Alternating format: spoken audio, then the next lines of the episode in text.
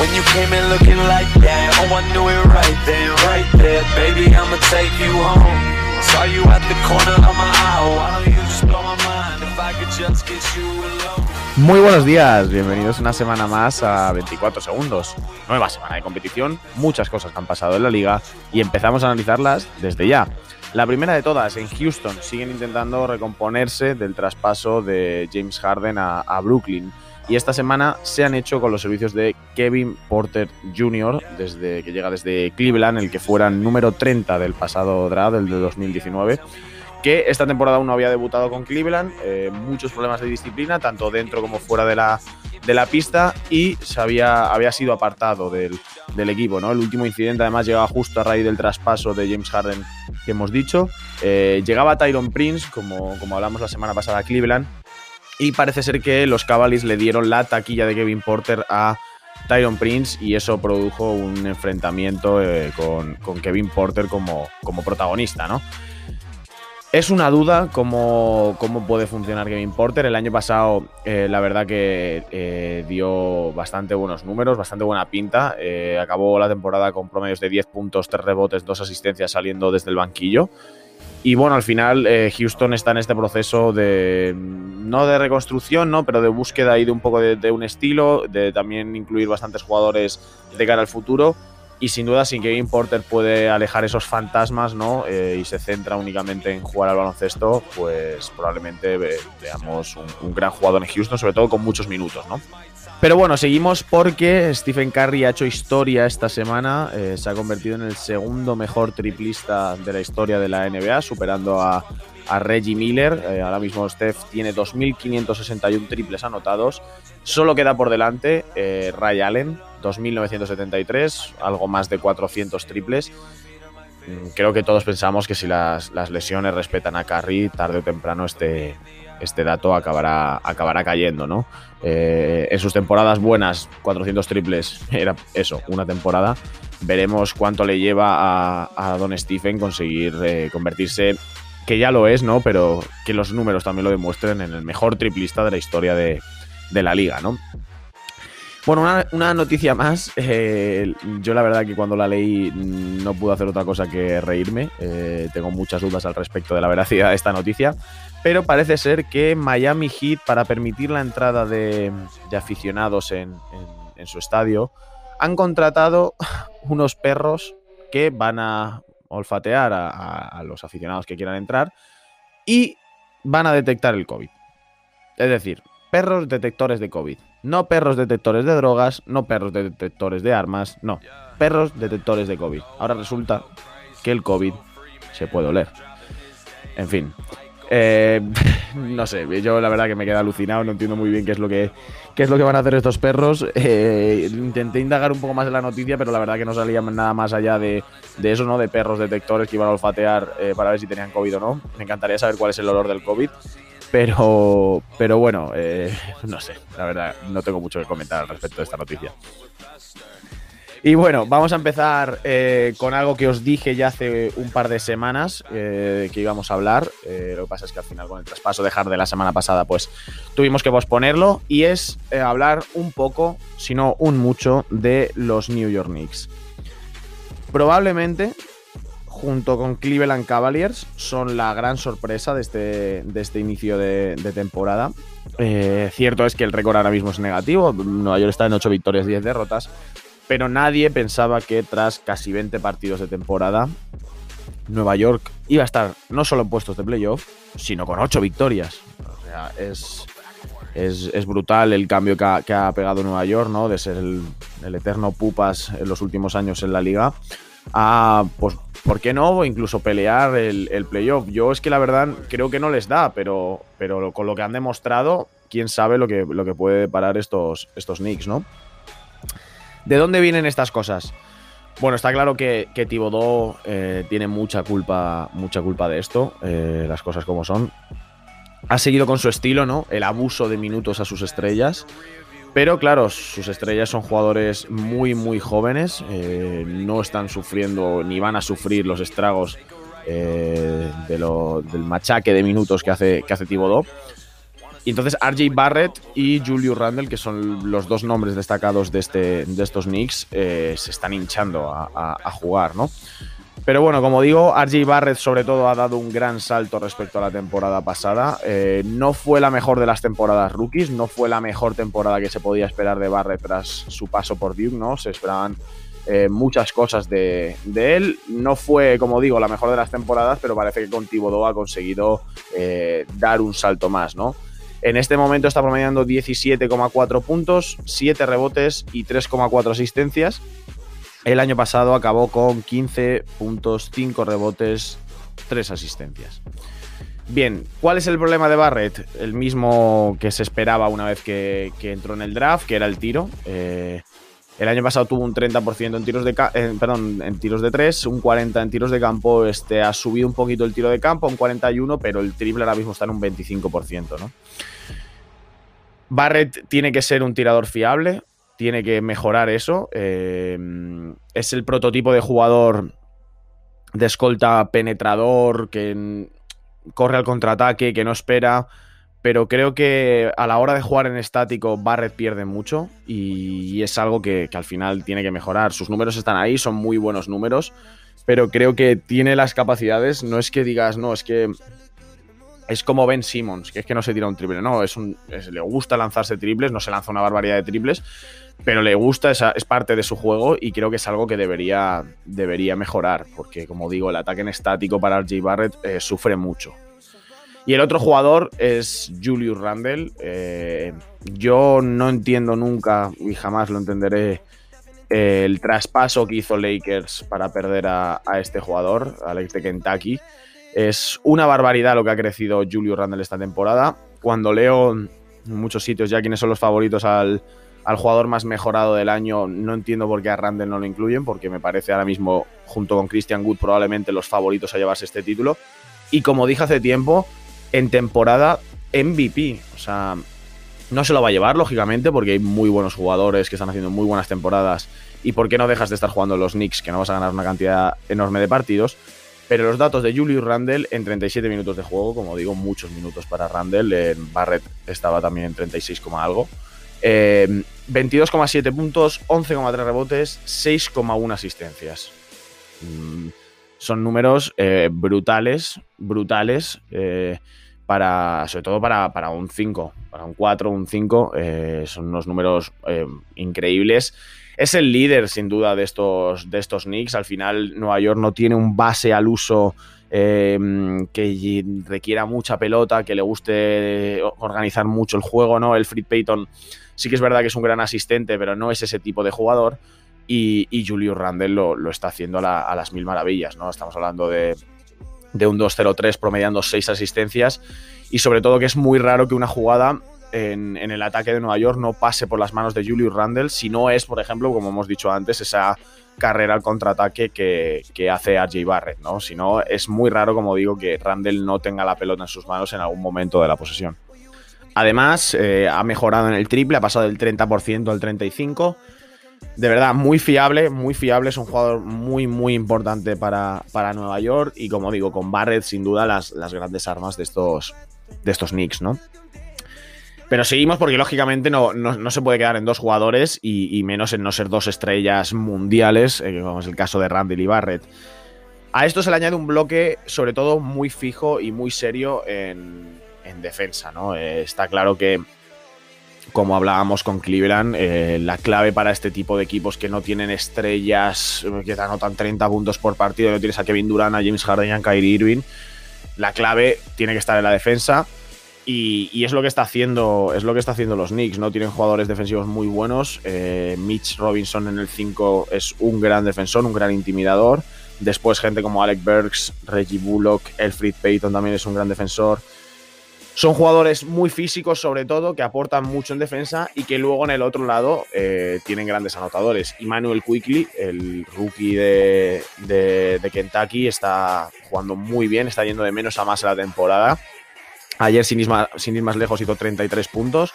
Se le está dando mucha confianza y es lo que necesitan. El que no ha terminado todavía de, explotar es Obi Toppin. Eh, cierto es que ha pasado por un tramo en el que ha estado, en el que ha estado lesionado y no quiero desear nada malo, ¿no? Pero, pero es verdad que con Tibodó, con estas cosas, hacen que pases al último plano de la, de la rotación. Eh, ha bajado mucho, ha vuelto ya, pero ha bajado mucho sus, sus minutos. En la derrota, como digo, de ayer ante, ante Portland eh, juega muy poco, al final juega casi minutos de la basura, se va a 15 minutos simplemente. Y, como digo, no sé si, se le, si va a recuperar a lo mejor esa confianza en los próximos partidos, pero creo que es un jugador a tener en cuenta. Al final es tu primera elección en el draft. Eh, creo que sin duda tienes que darle eh, muchos minutos, ¿no? Y luego lo que digo del recital ofensivo, eh, Quickly probablemente sea la principal arma de banquillo. Está Austin Rivers, que enganchó una serie de partidos también muy buenos. Eh, tienen varios jugadores que pueden anotar. Al final, Randall y Barrett casi, casi te promedian 20 cada uno.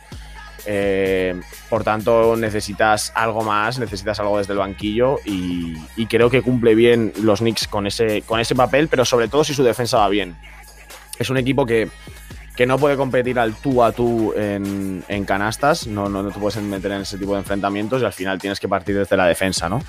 Pero como digo, sin duda, eh, para mí, mm, Randall y Barrett son las clarísimas armas de, este equipo y la gestión que está haciendo Tibodo de ellos, ¿no? Que bueno, también dices, sí, les está poniendo todo el rato, entonces qué gestión. Pero no, la forma en la que juegan, la forma en la que organizan jugadas, sobre todo con Randall, eh, creo que es la principal, eh, el principal arma de estos, de estos Knicks. Al final son un equipo muy joven.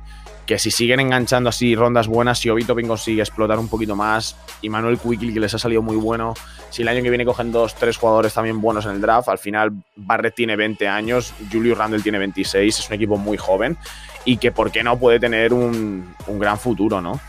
Pero bueno, eh, hablaremos mucho de los Knicks esta temporada, seguramente. Ojalá les siga yendo bien. Ya hay muchas ganas de volver a ver a Nueva York en, la postemporada. Hay muchas ganas de que se acabe esta maldición que hay sobre, sobre Nueva York, ¿no? Que vuelva a ser un equipo competitivo. Y, como digo, veremos, ¿no? Analizaremos por aquí todo lo que, todo lo que depare la, la temporada de los Knicks.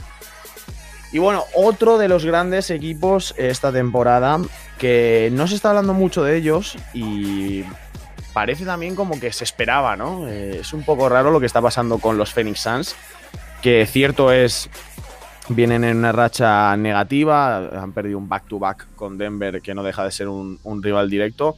Ahora mismo 8 victorias, 7 derrotas, séptimos en el oeste.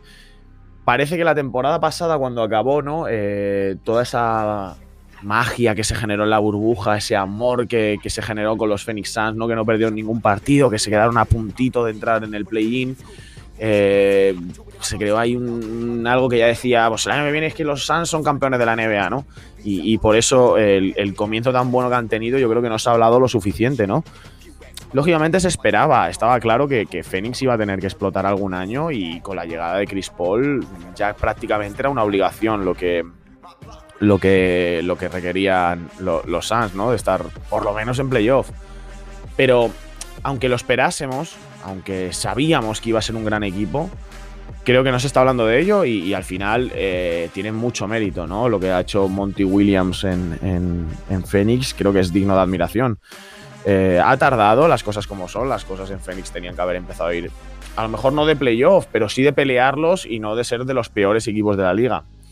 Pero como digo, 8-7 ahora mismo en puestos de playoff y hay algunas cosas que, no están bien en Phoenix, no es todo perfecto. Eh, entre las cosas buenas y que probablemente le hagan estar como están, lógicamente está la llegada de Chris Paul, eh, líder sin duda de estos, de estos Suns. Necesitaba Phoenix una referencia eh, con mucha experiencia en la liga, que, en los momentos importantes pusiera un poco de calma, supiera eh, qué hacer, qué no hacer, que, también al final no deje de ser un mentor para Devin Booker, que tampoco lleva tantos años en, la liga, ¿no?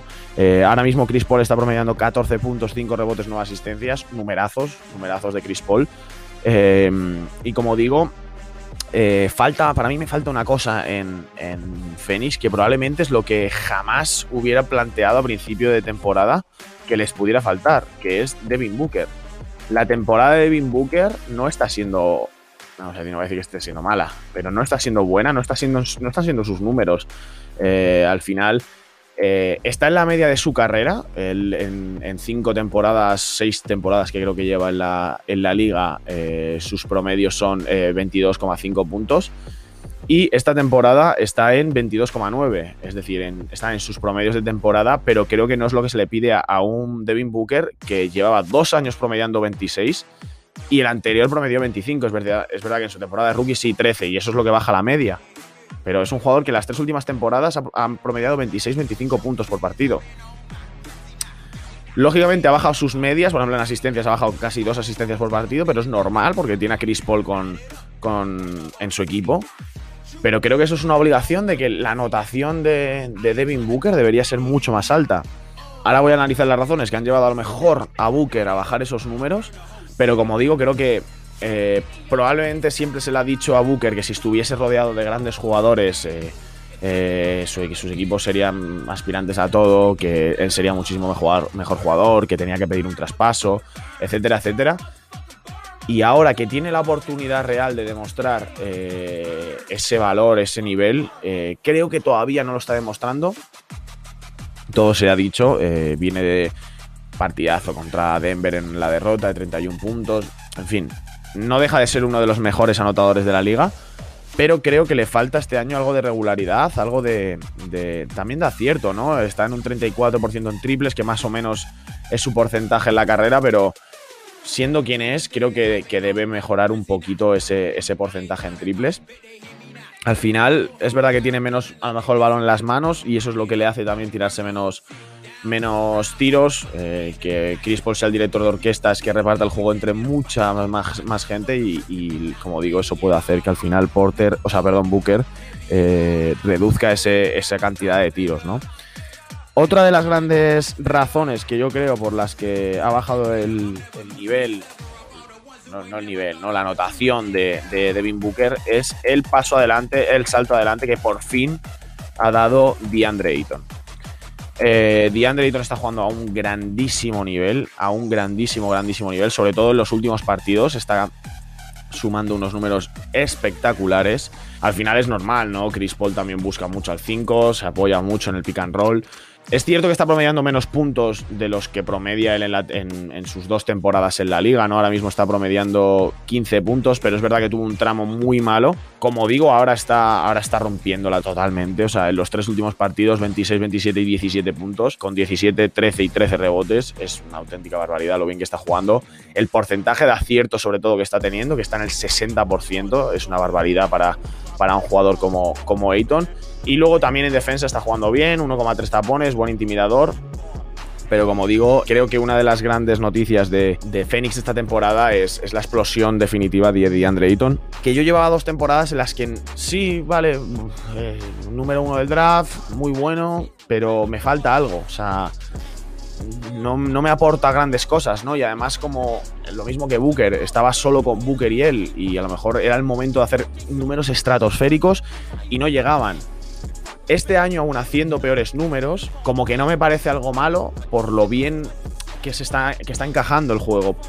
Al final, joder, eh, número uno del draft, un 2-11, es un tío que se tiene que hacer notar, que tiene que estar en la zona ahí, que tiene que ser un, un vamos, un ancla. Y era algo que Ayton no había hecho, pero que este año ya sí está convirtiendo y a mí personalmente me está sorprendiendo y me está gustando mucho. Pero bueno, luego al final, eh, esto es como todo, eh, Fénix no se basa en estos dos. Phoenix tiene un grupo de jugadores brutal. Michael Bridges está jugando a un nivel increíble, muy buen nivel de Michael Bridges. Jay Crowder, otro de los veteranos que aporta mucho, que en esos momentos además calientes él sabe estar ahí, él, defensivamente es un gran jugador. Cameron Johnson que está aportando también bastante. Eh, tiene un gran equipo, las cosas como son, no entrar en playoff es un auténtico fracaso para, para Phoenix Suns y, me parecería muy raro, muy raro que, como digo, no lo consiguiera con lo, con lo bien que están jugando, a pesar de esta racha mala de partidos, que como digo, creo que tarde o temprano Devin Booker va a recuperar el mejor nivel, Ayton va a seguir siendo lo, que, haciendo lo que está haciendo, Chris Paul lógicamente ¿qué le vas a enseñar a Chris Paul? No le puedes enseñar nada, Chris Paul va a seguir haciendo lo que, lo que mejor sabe hacer. Y, les auguro gran futuro, no a largo plazo, sino esta temporada a Phoenix Suns, porque como digo, al final una de las claves en esto, eh, además en estas temporadas en las que tantos partidos se están posponiendo, que probablemente vaya a haber semanas en los que tengas que jugar un montón de partidos, creo que la rotación va a ser muy importante y Phoenix Suns tiene una grandísima rotación. Cierto es que a lo mejor le puede faltar un gran anotador desde, desde el banquillo, ¿no? Muchos puntos desde el banquillo, pero, pero bueno, Jay Crowder, Cameron Johnson, eh, Eto Amour, Dario Saric, o sea, tienen jugadores para, para, para crear esa segunda unidad buena y competitiva, ¿no? Y como digo, para mí, vamos, eh, con este comienzo de temporada a lo mejor me caigo un poco, pero a principio yo tenía claro que iba a ser un equipo casi, casi con ventaja de campo en playoff. Eh, ahora ya no lo tengo tan claro. Pero, pero sin duda, equipo de playoff no, no veo ni. O sea, realmente por plantillas de sobra. Por plantillas es la sexta mejor plantilla del este, sin ningún tipo de dudas. Así que. Así que veremos también, y al igual que los Knicks, analizaremos todo lo que. Todo lo que vaya ocurriendo esta temporada con, con los de Phoenix, ¿no? Así que bueno, vamos a hacer un último repaso a las clasificaciones, a ver cómo están esta temporada antes de, acabar este, este, episodio. Vamos al este, eh, intratable lo de Philadelphia 76ers, 12 eh, victorias, 5 derrotas, líder indiscutible de esa, de esa conferencia y probablemente jugando el mejor baloncesto de la era proceso, ¿no? Supongo que algo tiene que ver la llegada de, de Morey y de, y de Doc Rivers, ¿no? Segundo está Milwaukee 16, Boston 9-6, Indiana 9-7, Brooklyn 18 en la quinta posición, sexto Cleveland 8-8, con el mismo récord Atlanta en el 7 y cerrando los puestos de playoff 8-10 para los Nueva York Knicks. Nos vamos al oeste, vamos a analizar también estas ocho primeras posiciones, eh, compartiendo la cabeza los dos mejores equipos de la liga con los dos mejores récords, 13-4 para los vecinos de Los Ángeles, Clippers y Lakers demostrando al final que lógicamente son los favoritos eh, para llevarse el título este año. En tercera posición, unos sorprendente Utah Jazz, que siempre están ahí, pero ojo esta temporada, lo bien que está jugando Utah y analizaremos también eh, en próximos episodios a, a estos Jazz. 12-4 de récord, Portland en el 4-9-6, Denver que ya ha terminado de carburar en ese inicio de temporada nefasto que han tenido, ya han carburado, ya están jugando como mejor saben hacer. 9-7 para los de Colorado.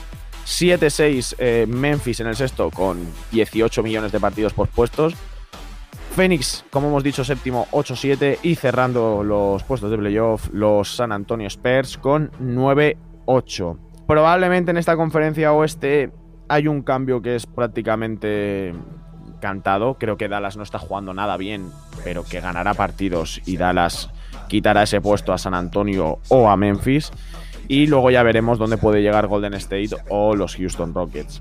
No he dicho nada, pero este mismo análisis en el este sería probablemente eh, Toronto y Miami. Miami ahora mismo es decimotercero, 6-9. Veremos. Eh, vamos a ir con pies de plomo. Están teniendo muchísimos, muchísimos, muchísimos problemas con las lesiones pero veremos cuando se recuperen todos, lo lógico es que empiece a ganar partidos y que esas posiciones de playoff de Cleveland, Knicks empiecen a peligrar un poquito más, ¿no? Lo mismo con Toronto, que la temporada para mí también podremos hablar de Toronto. Dejadme en los comentarios de quién queréis que, vayamos hablando, de quién vayamos analizando. La temporada de Toronto para mí es un fracaso absoluto. Creo que mm, y lo siento, pero creo que esta es la temporada en la que se está viendo que Pascal Siakam no es el jugador, la auténtica estrella que, nos intentaron vender. Y bueno, esto es bastante polémico, pero ya lo hablaremos también, hablaremos más adelante sobre, los Raptors y sobre Pascal Siakam, que como digo también espero y creo que van a ganar partidos y al final los damnificados de nuevo van a ser pues Cleveland y Nueva York probablemente, ¿no? Así que bueno, así están las clasificaciones ahora mismo. Analizaremos cualquier cosa que vaya pasando eh, en los siguientes episodios. Y nada, por mi parte esto ha sido todo y nos vemos la semana que viene.